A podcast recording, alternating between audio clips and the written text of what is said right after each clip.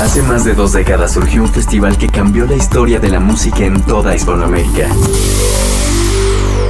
Hoy, no solo es un festival, es la ventana a lo que sucede en toda la región.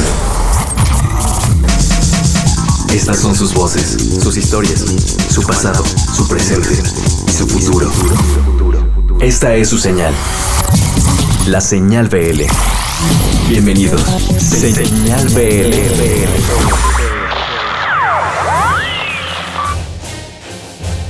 Este es el número 148, lo último que tendremos en este 2018, terminamos en 8 para empezar con el 149 en el 2019 y bueno, esta semana tendremos una plática con las muchachas de Flor de Toloache desde Nueva York, mariachi que estará presentados en el Vive Latino y toda la historia de cómo han sido concebidas. Además tendremos el regreso de un proyecto de dos argentinos y un mexicano en Monterrey que se llama El Cuarto, están de regreso con música nueva y que el disco saldrá para el 2019 presentaremos los datos de los países que estarán integrando el cartel del Festival Vive Latino y tenemos pláticas desde España con De Pedro, desde Colombia con Ali Akamain. Tendremos la autorreseña de División Minúscula de su presentación Sold Out en el Teatro Metropolitan de camino también al Festival Vive Latino. Así que tenemos muchísimas cosas y arranquemos el día de hoy con un proyecto nuevo que está lanzando el señor González, parte de Botellita de Jerez. Invitó a varios músicos a hacer algo que se acabó llamándose el Combo Mobox. Así que en palabras del propio González, estaremos escuchando y con eso empezamos, sobre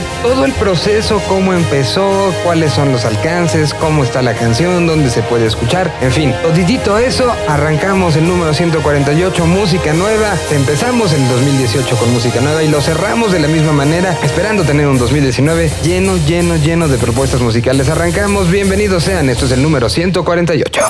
Lo que hay detrás de una canción, desmenuzando la canción.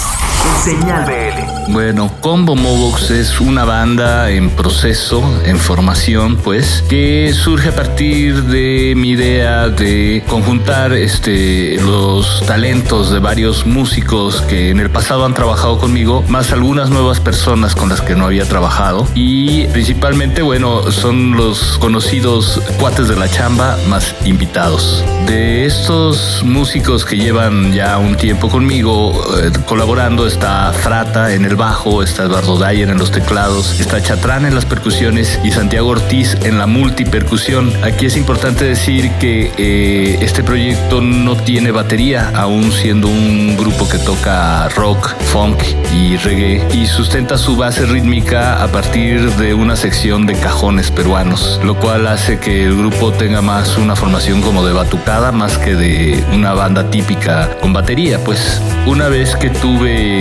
ya los temas compuestos, acudí a, mis amigos y eh, tenía en el tintero acercarme a Zaira Franco, una amiga de hace tiempo que canta maravillosamente bien y eh, le propuse que si quería cantar este, en este nuevo proyecto, aceptó. Hubo otros músicos, como decía, invitados que aceptaron, como es el caso de Pato Montes de Maldita Vecindad, este Fernando Santulo, que tiene su proyecto solista Santulo, es uruguayo, él fue miembro del Peyote Asesino. Y invité también a mi compañero de banda, el Mastuerzo, para que hiciera ahí una percusión corporal.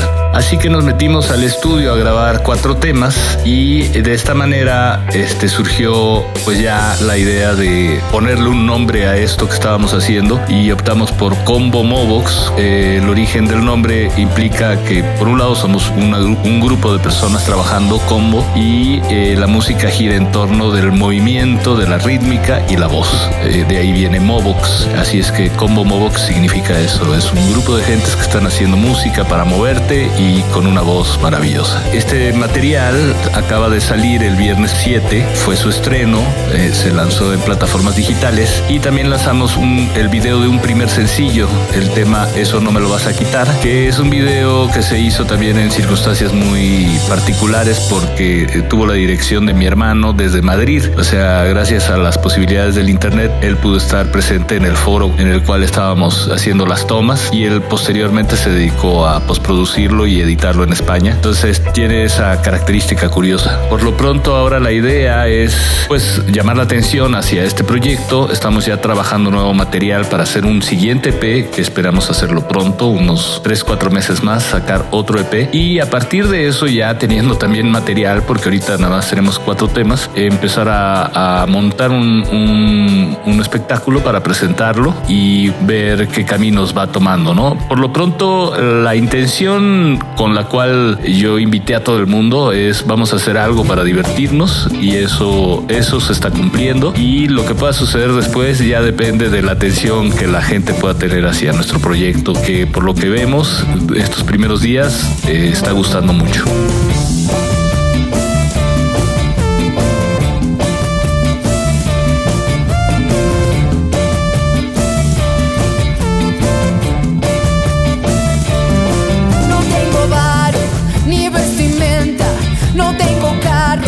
no tengo cuentas, ni hay seguros, ni hay calzado, no hay futuros, ni hay pasados, nadie me cura si hay dolor.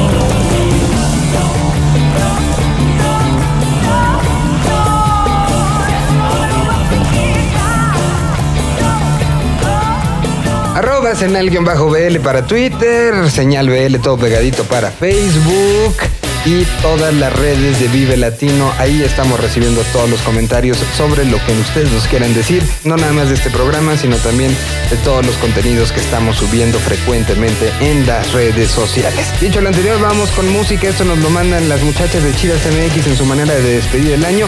Nos pone algo tranquilo. El proyecto es de un personaje que firma como Javier Gasca. Algo de música tranquilita para estas épocas de cierre de año. Aquí está Chidas MX, cantautor mexicano, presentado en Señal BL. Son puras morras que disfrutan de su entorno y lo comparten para todos. Chidas MX en Señal BL. Esta semana, los Chidas MX queremos recomendarles a un cantautor mexicano que llegará al corazón de todos. Javier Gasca tiene una canción para el amor y el desamor de tu vida ritmos tranquilos entre folk y a veces un poco de rock pop.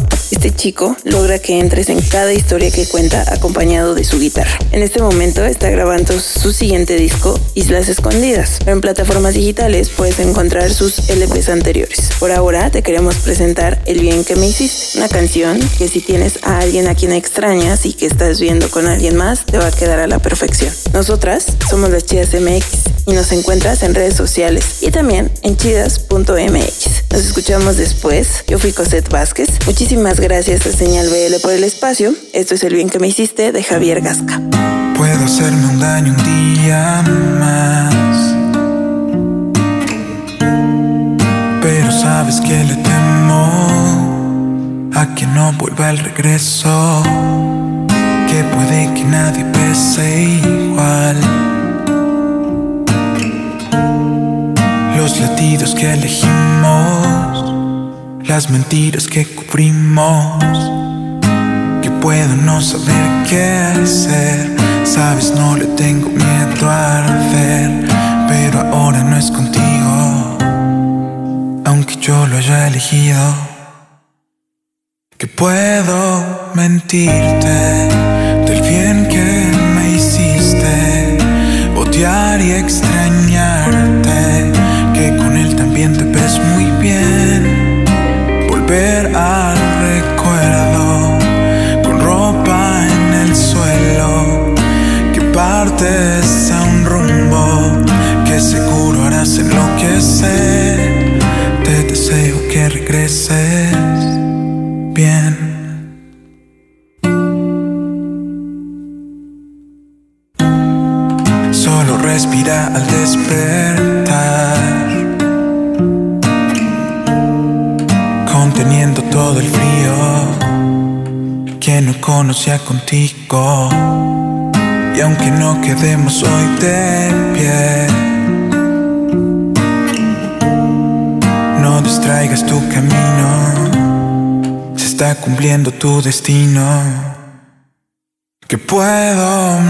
Mentirte del bien que me hiciste, odiar y extrañarte también te ves muy bien. Volver al recuerdo con ropa en el suelo. Que partes a un rumbo que seguro harás enloquecer. Que puedo ahogarte.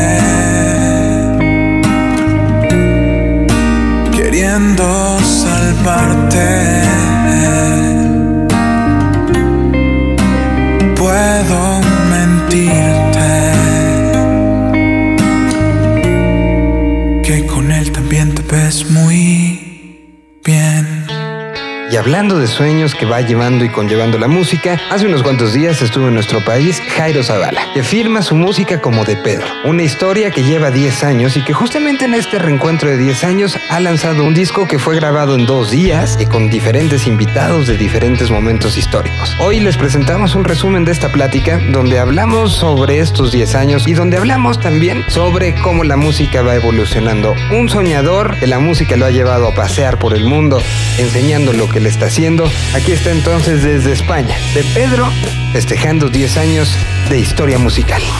Este y más contenidos en el perfil de curador de Señal BL dentro de Apple Music. Sí, el título hace un poco referencia a eso, ¿no? A todo va a salir bien, es como se llama el disco. Eh, es un vamos a salir de esta porque ese camino es largo, por supuesto que ha tenido futuro, pero no todo ha sido eh, autovías sin peaje, sino que ha habido muchas carreteras secundarias. Que bueno, que me ha permitido, como tiene muchas curvas, en ese espacio saborear y llenarme la maleta de, muchas experiencias y, muchos amigos a lo largo del planeta, porque este proyecto es muy viajero, asombrosamente soy primer sorprendido eh, de colores, sabores que he utilizado durante todos estos años para colorear estas canciones. Ah. Al margen de estilos, eh, propuestas, intenciones, eh, al final del día es lo que, lo que uno lucha y lo que uno espera que pase con las canciones cuando las tocas y la gente te escucha. Hay momentos en estos 10 años que, que son muy insólitos, como por ejemplo tocar en Corea y, o, en China y acabar haciendo jam session con un grupo de folk rock mongolés y sentir lo mismo que cuando me quedo de parranda aquí, de repente me sacan unos amigos en, a una cena en la Ciudad de México eh, y son las 4 de la mañana y digo, esto está pasando en todos los lados con De Pedro, somos muy afortunados de que las reacciones sean similares. Sí que se produce lo mismo y ratifica eso que sabemos todos, pero que a veces se nos olvida que la música es un, vínculo universal, un lenguaje que, que tiende puentes. ¿No? Nos encerramos en un estudio dos días y, y los compañeros fueron pasando eh, a, desde su trabajo en esto porque interiorizaron esas canciones y me las devolvieron de una manera tan generosa como se puede ver en el disco, que también esa compañía, en la compañía Isro me, me convencieron de grabarlo en imágenes, menos mal, porque así me pellizco y digo, sí, pasó. Son dos días y con los ocho invitados y eh, pusimos tres canciones nuevas y alguna canción más representativa de lo que es. De la historia. De lo que es, eh, estos, han sido estos diez años. Y yo no sabía qué iba a pasar, si iba a quedar bien o, el resultado iba a ser satisfactorio, pero sí que lo es y es el, quizá el disco más importante que he sacado hasta la fecha. En mi país ha habido un boom con este, con este disco, estoy, estoy feliz y me encantaría y anhelo con que esa emoción se trasladara a otros territorios, ¿no? como este que estoy ahora mismo. Toda la gente que está en el disco, todas las colaboraciones son parte imprescindible del desarrollo de mi proyecto, ya sea que han sido hermanos que me han dado la mano, hermanos musicales, quiero decir, que me han ayudado o inspirativos.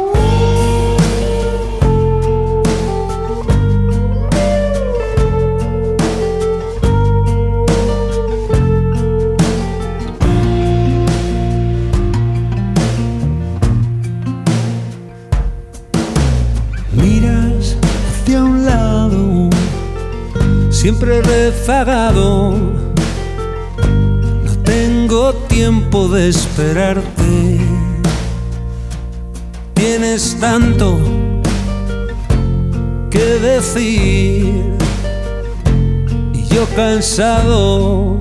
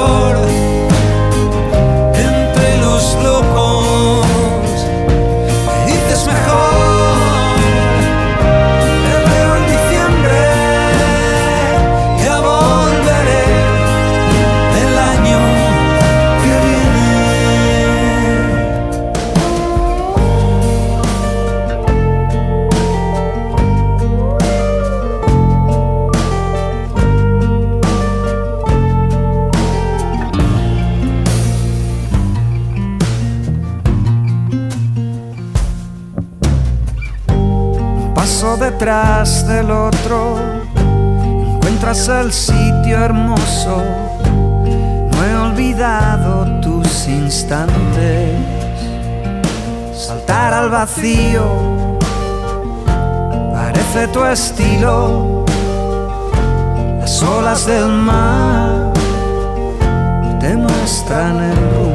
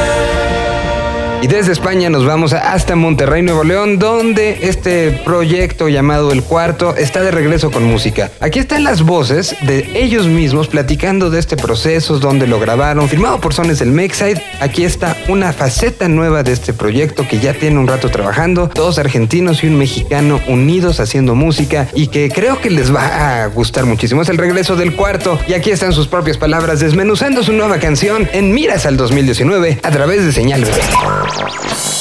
Lo que hay detrás de una canción. ¿Dónde se hizo? ¿Con quién? ¿Qué usaron? ¿En quién o qué se inspiraron? Todo lo que pasa para que tú la escuches. En Desmenuzando la canción. Por Señal BL.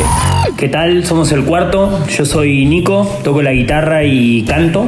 Yo soy Valo Hernández, toco los teclados. Y yo soy Teo y canto también y algunas percusiones por ahí. Bueno, y ahora estamos presentando este nuevo sencillo que se llama Hoy de nuestro nuevo disco Invisible que va a salir el año que viene. Eh, estamos, la verdad, muy contentos de, de, estar presentando esto. Hace rato que no sacábamos nuevo material, así que estamos muy, muy emocionados de, de poder presentarlo acá y, de todo lo que venga. De, nuevos sencillos, videos, eh, shows y demás que, que, se podrán ir enterando en, nuestras redes sociales. Bueno, eh, la canción que vamos a sacar se llama Hoy. Este, es una canción que escribió Nico hace mucho tiempo. Era otra versión bastante distinta y, y hace no mucho tiempo la, la agarramos otra vez, la revivimos y cambiamos algunas cosas que, que, que nos gustaron más. Y, y, bueno, es una canción que habla de la incertidumbre, de, de la lejanía, de estar con alguien y no saber,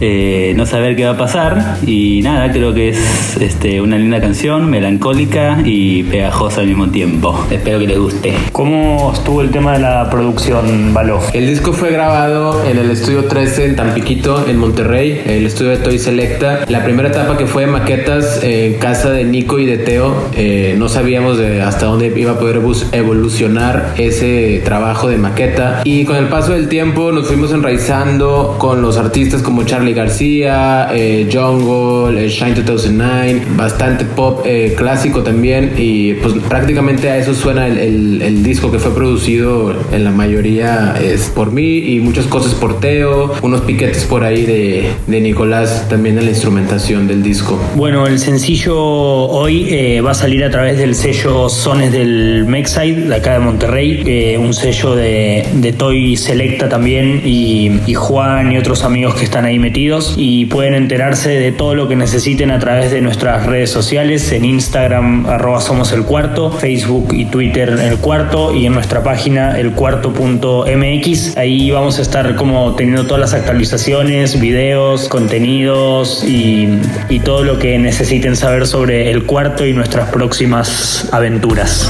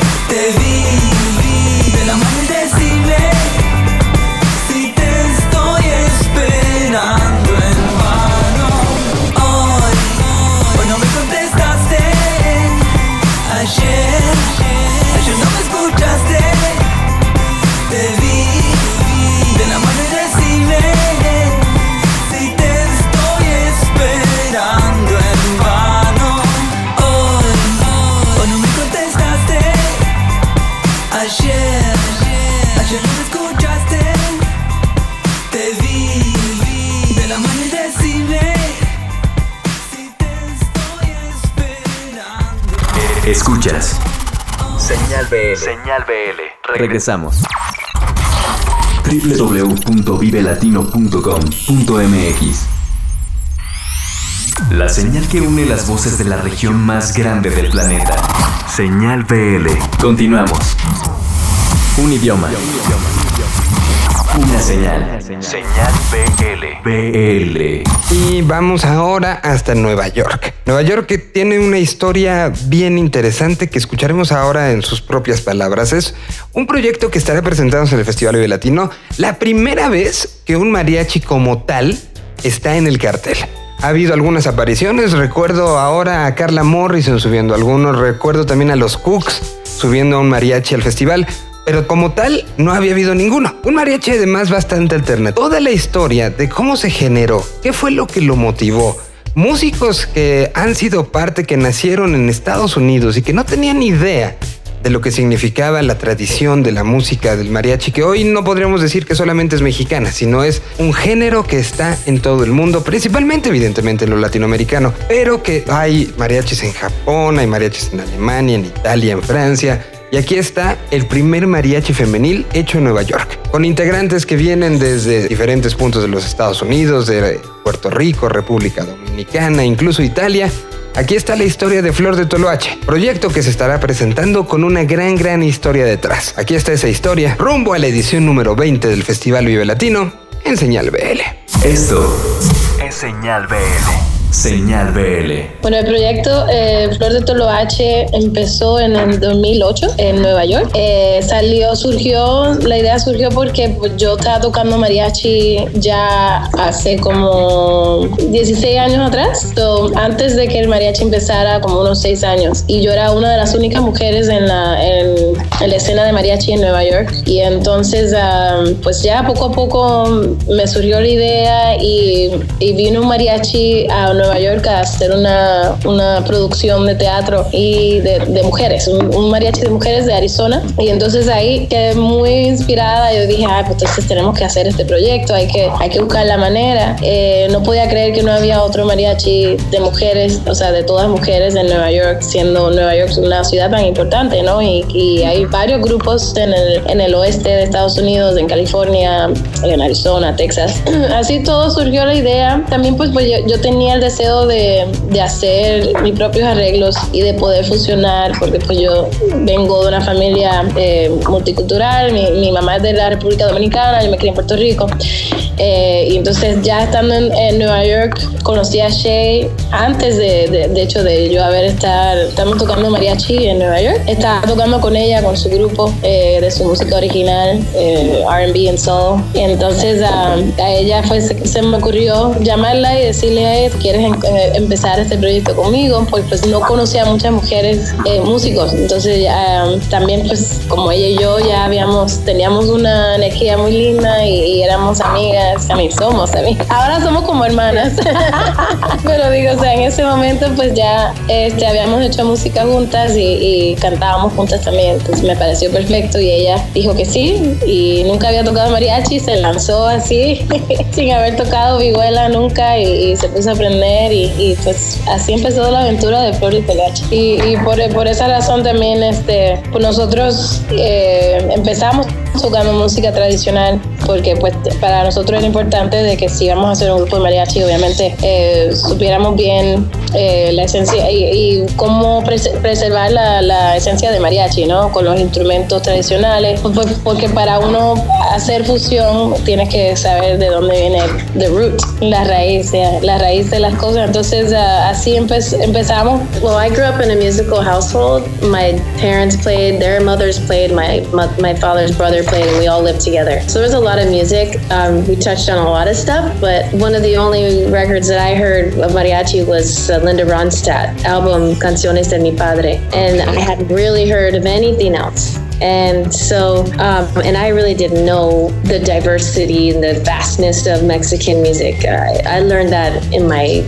late 20s, early 30s when I uh, met Mireya and a couple of our friends that were are in the Mexican music scene. So until I joined the group, I was uneducated and I've learned so much about Mexican music, you know, mariachi and, you know, all uh, many other styles of music. So um, it's been awesome you know, for me, not just to learn mariachi, but then all this be exposed and learn the difference between mariachi and son jarocho and just all different kinds of, of music. So honestly, I don't think I quite, un- I didn't even grasp. I remember her saying, "Hey, you want to be in this in, in, a mariachi, a female group?" And I was just kind of like, you know, she was already one of my best friends, and, and so I was just kind of like, yeah, without even really knowing what it was. And so I remember when we had like our first rehearsal, we were at uh, the other woman that played in our group at the time. We were at her apartment watching a video of it all with mariachi mariachi, and I was like, oh, okay. Vision it. That's how far removed I was, and and even still, it wasn't until we played with the guys that um, was playing with. That's how I was learning was um, through through playing. Just had this vihuela that I maybe touched a few times in there, but I played guitar. So we do a couple gigs with them. I didn't know any of the music. I was just playing by ear, um,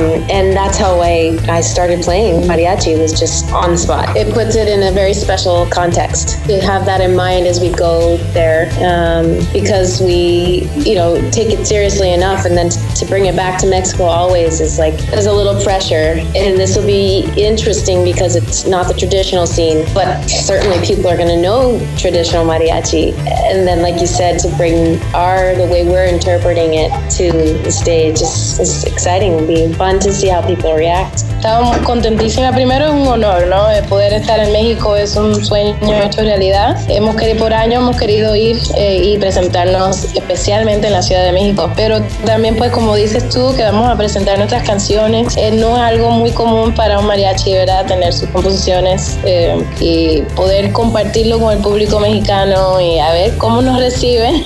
ojalá con cariño. Creo que les va a gustar y, nuestra propuesta y ojalá pues ganemos unos fans nuevos allá en México. Hola, somos Flor de Toloache, mariachi femenino de Nueva York. Estamos muy emocionadas de ser el primer mariachi en Vive Latino. Es un sueño hecho realidad. Es nuestra primera vez eh, presentándonos en la Ciudad de México. Ojalá les encante nuestra música y venimos con todo cariño y a compartir nuestra música. Somos Flor de Toloache. Les queremos mucho. Las caras lindas de mi son un desfile de melaza en flor que cuando pasa frente a mis alegra de su natura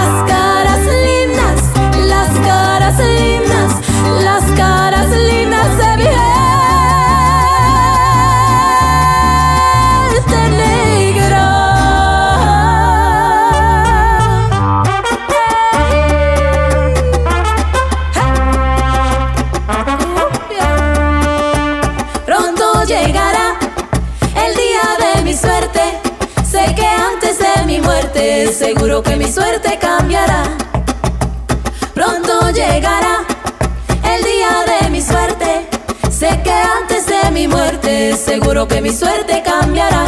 Cuando niño mi mamá se murió, solito con el viejo me dejó.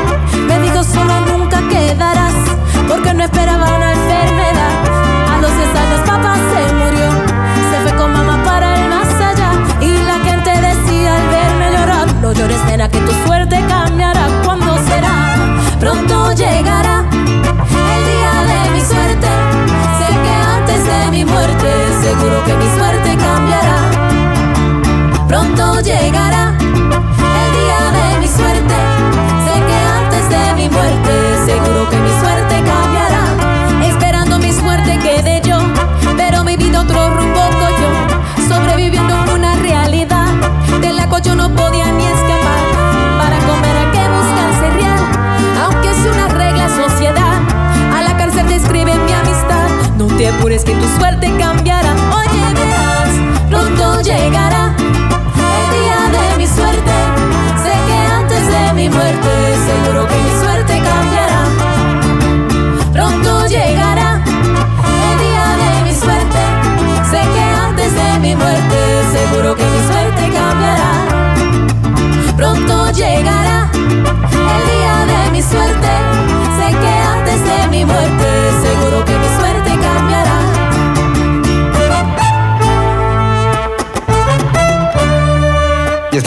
Regreso a continuación. Lilian Estrada en su despedida del año 2018 en Rock para Millennials nos va a hablar de The Bómboras, un proyecto que estará de regreso después de mucho tiempo de no estar activo.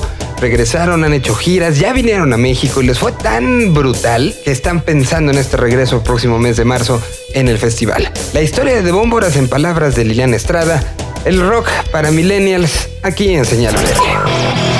¿El rock está muerto? ¿A las nuevas generaciones no les importa? Todo lo contrario. Esto es rock para millennials. En Señal BL.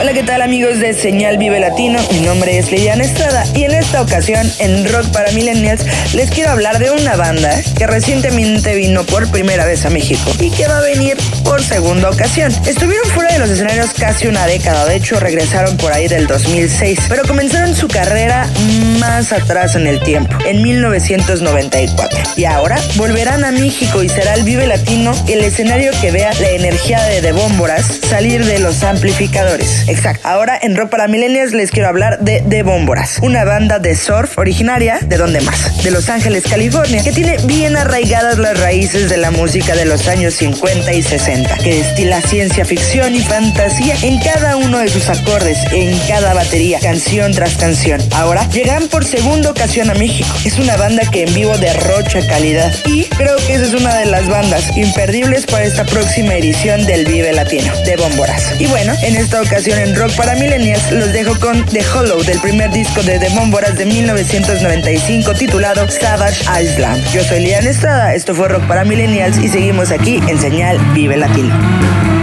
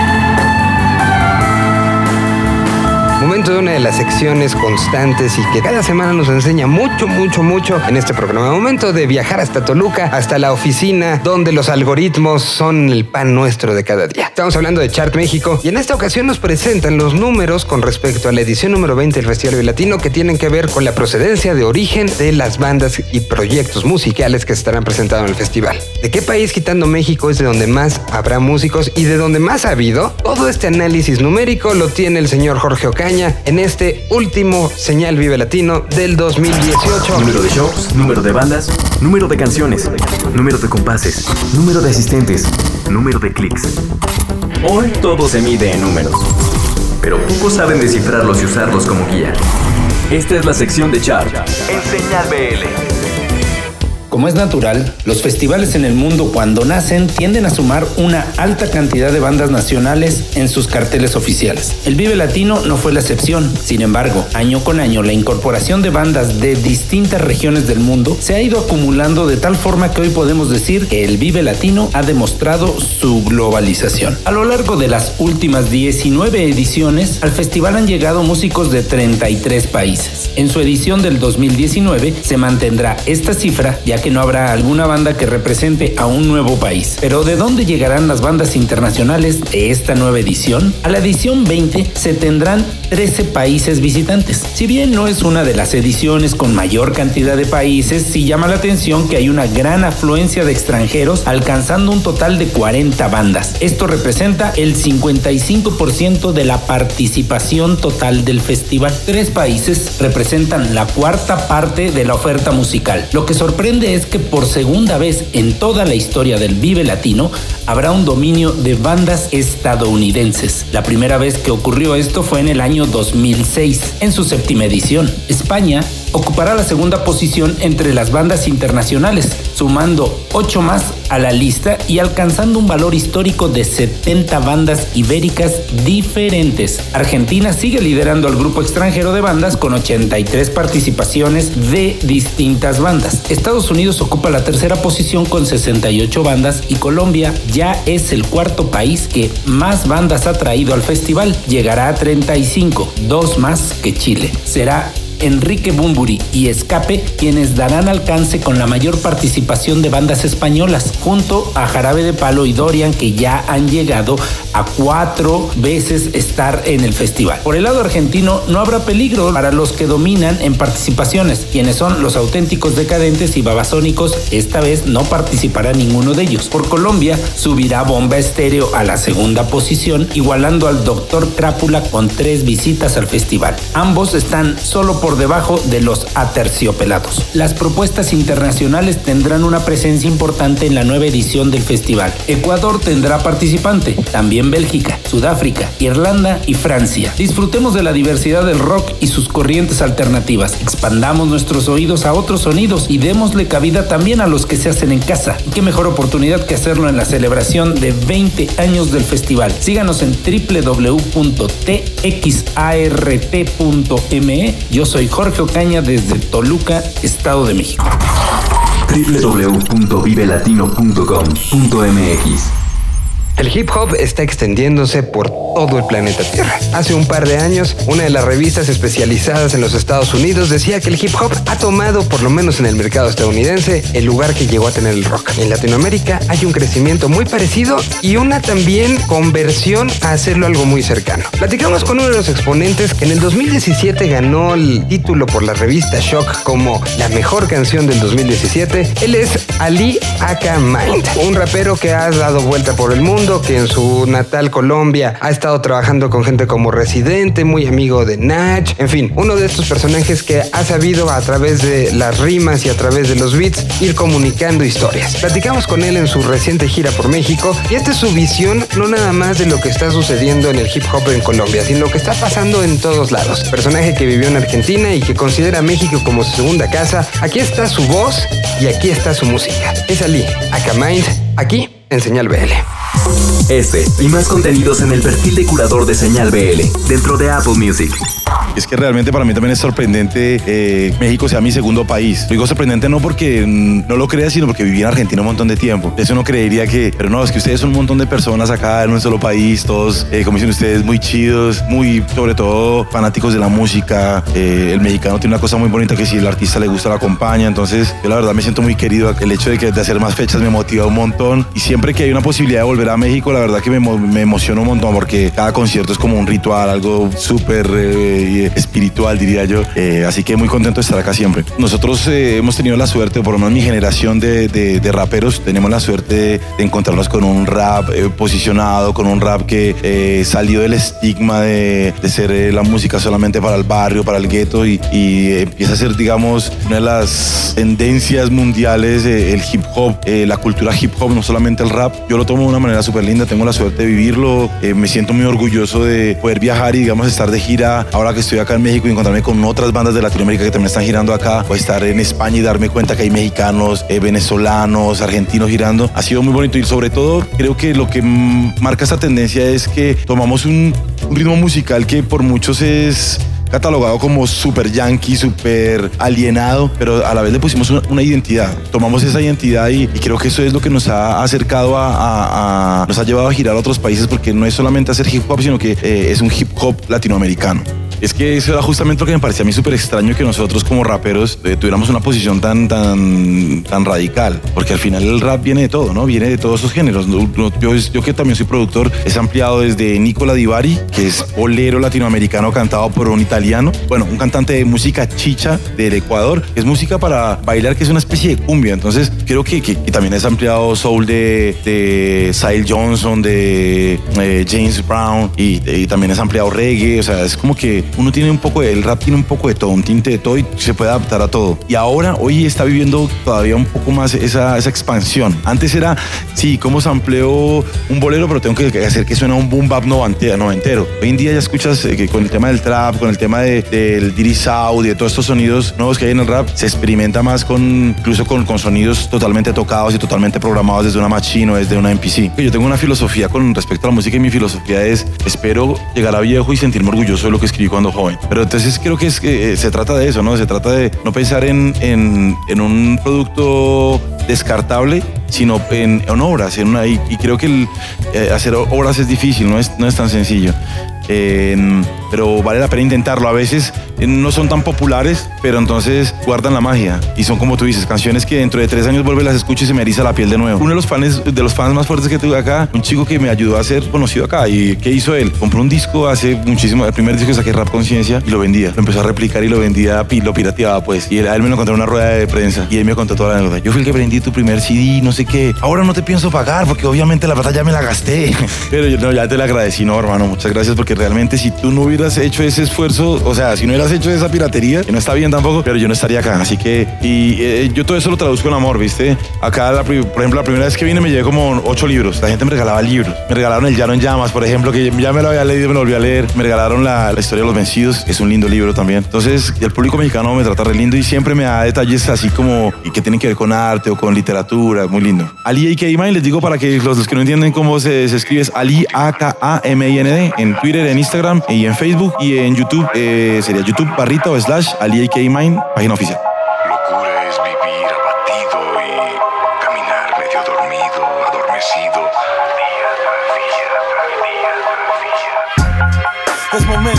De sacar el diamante que yace perdido en su cárcel, de aferrarse a la luz y su belleza con firmeza y soltar la cruz que pesa y que atrae la tristeza. Es tiempo de pasar páginas, de cerrar ciclos, de secar lágrimas, de intentar hitos, de ser las máquinas que se hacen mitos, de soltar la vida que pide a gritos. Escribe lo que nadie ha escrito. Es ahora cuando quisiera que el fuego que enciende la vela reapareciera, que el velo que me envuelve de pena no me absorbiera y más bien que me filtre hacia adentro lo que esté pasando afuera es la era de tener la emancipación, de creer más que ayer y de extender la invitación al que está desanimado a causa de la situación, a sumarse a nuestro lado y buscar nueva inspiración. Es tiempo de limpiarse, es tiempo de pararse, reinventarse y de no cansarse y sonreír. Así todo se ha nublado, la vida es solo una. Ajá, la vida es solo una. Ajá, la vida es solo una. Ajá, y se vive tal como se asuma.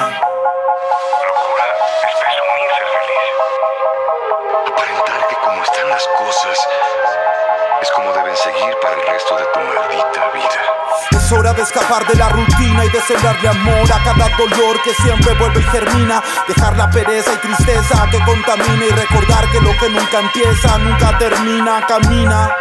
Aunque el camino no exista, aunque el destino te invista, aún sin ánimo que asista. Pase lo que pase, serio, claro y optimista, porque siempre habrá algún premio para todo aquel que insista en vista.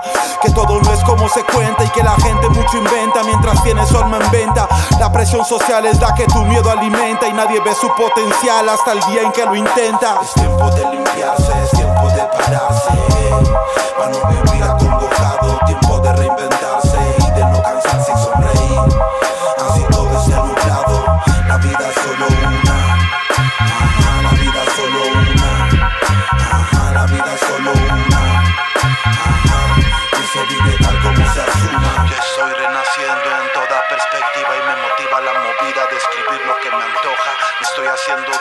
Prácticamente para despedirnos, el pasado 8 de diciembre en un teatro metropolitan totalmente abarrotado, División Minúscula presentó Fronteras, un disco grabado apenas en el mes de marzo en el auditorio Roberto Cantoral de la Sociedad de Autores y Compositores de México, que los llevaba a un punto medio acústico, medio americana y que fue presentado ahora sí en una manera pública. Será la gira que los llevará por el 2019 y que incluirá esta presentación tal cual en el Festival Vive Latino. Tuvimos la oportunidad de que Javier Blake nos mandara el sentir a la mañana siguiente de eso, al momento de despertar y de decir sucedió, se presentó, cuál fue la reacción, cómo se sintió la banda, cómo fue toda esta preparación y camino para esto. Tenemos este audio de Javier platicando lo que División sintió. También ustedes pueden ver y completar esta experiencia con el, el video que está subido en las redes sociales de Vive Latino, donde se ve lo que está contando aquí Javier. No queríamos dejarlo afuera y aquí está la crónica de propio División Minúscula como parte de los contenidos que hace Señal BL, no nada más auditivos, sino también visuales y que se pueden encontrar en las plataformas digitales del festival. Así que damos con División Minúscula, aquí está Javier Blake haciendo una reseña de la presentación de Fronteras, su sold out en el Teatro Metropolitano. Donde todo pasa.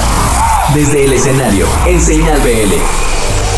El Teatro Metropolitan para División Minúscula siempre ha sido un lugar muy especial, siempre ha sido un lugar donde eh, se marcan cosas importantes en la carrera de División, ya sea presentación de un disco o el cierre de un disco o de una gira, eh, la celebración de, algo en especial, ¿no? Siempre ha sido un lugar importante para nosotros, siempre que hemos tocado y hemos tenido la bendición de, de hacer un, un sold out. La diferencia en este caso fue que el sold out fue tres semanas antes del evento, cosa que nunca había pasado. Siempre era un sold out más cercano a la, a la fecha, lo que, lo que era un indicador que, que la gente estaba muy entusiasmada por escuchar el disco de Fronteras y ser parte de, de este viaje que grabamos y que empezamos a principios de año. ¿no? Eh, grabamos el disco en marzo en una sesión en vivo y la gente que estuvo ahí, realmente cuando vendimos los boletos para eso, la gente no tenía idea de lo que iba a presenciar, no sabía qué era lo que estábamos haciendo o lo que íbamos a hacer. Sin embargo, también fue un, un sold out en el Roberto Cantoral. Me he arrodillado y me he arrastrado a decirte perdón una y otra vez. Y al mismo tiempo te digo no puedo. La diferencia aquí es que ahora la gente ya había y tenía idea de lo que era fronteras, entonces la expectativa era diferente, ¿no? No era una incertidumbre de, ver qué era lo que la banda iba a ofrecer. En este caso la gente ya sabía, lo cual de cierta manera era un poco más estresante para nosotros que la primera vez. La primera vez la gente no sabía, pero sabíamos que, los fans iban a, les iba a gustar lo que, lo que habíamos preparado para fronteras. En este caso la gente ya sabía, entonces teníamos que tener un show y, una, y un performance a la altura de lo que habíamos hecho y grabado en vivo meses antes. Entonces hubo como toda esta preparación para el Metropolitan. No habíamos tenido oportunidad de, juntarnos y de preparar este show y estas canciones desde el día que las grabamos en marzo. Entonces la semana previa al Metropolitan fue una semana de días de ocho horas de ensayo, eh, preparando todo, tratando de que todo quedara lo más parecido a lo que habíamos hecho en la grabación del disco. Obviamente con un plus que tenía que tener algo más, ¿no? Por ser el Metropolitan y por, y por ser eh, un show más extenso que teníamos que hacer, ¿no? También creo que el hecho de ser el Metropolitan requería de una producción, digamos, un poco más, más grande, ¿no? En este caso, eh, yo llegué al Metropolitan como nunca lo había hecho, llegué a las 9 de la mañana para asegurarme que, que la escenografía estuviera como la queríamos y que el acomodo de la banda estuviera como la queríamos y que todos los detalles estuvieran como lo, lo queríamos, ¿no? Que la gente realmente disfrutara de la, de la experiencia de fronteras. Esa era la idea, eso es lo que yo quería. Que así como nosotros nos adentramos en el viaje de frontera, la gente también se lograra sumergir en ese viaje. Realmente el, del show que puedo decir, creo que fue un show muy emocionante, fue un show muy lindo. Creo que cada persona que estuvo ahí, no nada más los que me lo dijeron, sino lo pude ver en las caras y, y, y en, el, y en la energía que había en el lugar. Sé que un día te dije que jamás iba a fallarte, pero hoy Creo que la gente realmente disfrutó la, intimidad de este concierto y me llena mucho de, emoción y de, y de siento que es una bendición porque al final de cuentas Frontera es de cierta manera ver desde el ángulo en el que estamos parados ahorita lo que es la carrera de División Minúscula, lo que es la historia de División Minúscula y lo que es de cierta manera el legado de una banda que tenemos más de 20 años juntos con subidas y bajadas, pero creo que siempre haciendo las cosas como queremos y más que nada teniendo el respeto y el cariño de la gente que siempre está con nosotros.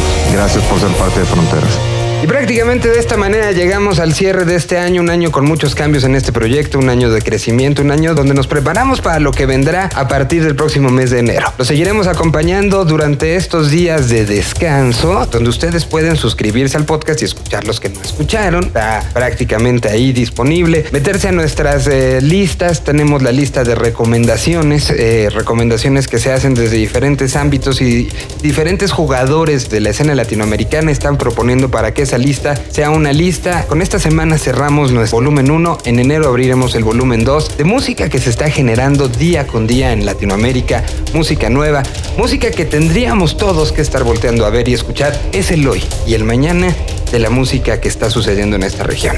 Tenemos también la sección de novedades que está actualizada desde octubre hasta la fecha, lo que ha salido, lo que se ha movido, lo, que se ha presentado, además de nuestras eh, listas que van hacia el pasado, con los setlists de los shows que se han presentado arriba de las tarimas del Festival Vive Latino. En fin, tendremos muchas cosas, además desde ya la colaboración de algunos medios aliados a este esfuerzo de comunicación colaborativa. Estarán saliendo sus resúmenes editorializados del 2018. Todo esto los acompañaremos en estos días. Son días eh, de más tranquilos, días de vacaciones para muchos. Y en enero estaremos de regreso con todos estos contenidos y más. Este programa, como cada semana, estará puntualmente en sus oídos, pero tendremos también la adquisición de nuevas entrevistas convertidas en podcasts especiales, todo el camino hacia el festival con toda la información que se va a ir dando a conocer. En fin, los estaremos acompañando y tenemos muchas historias que platicar, historias que tienen que ver con lo que se genera en los países donde se habla español y un poquito también en los donde no.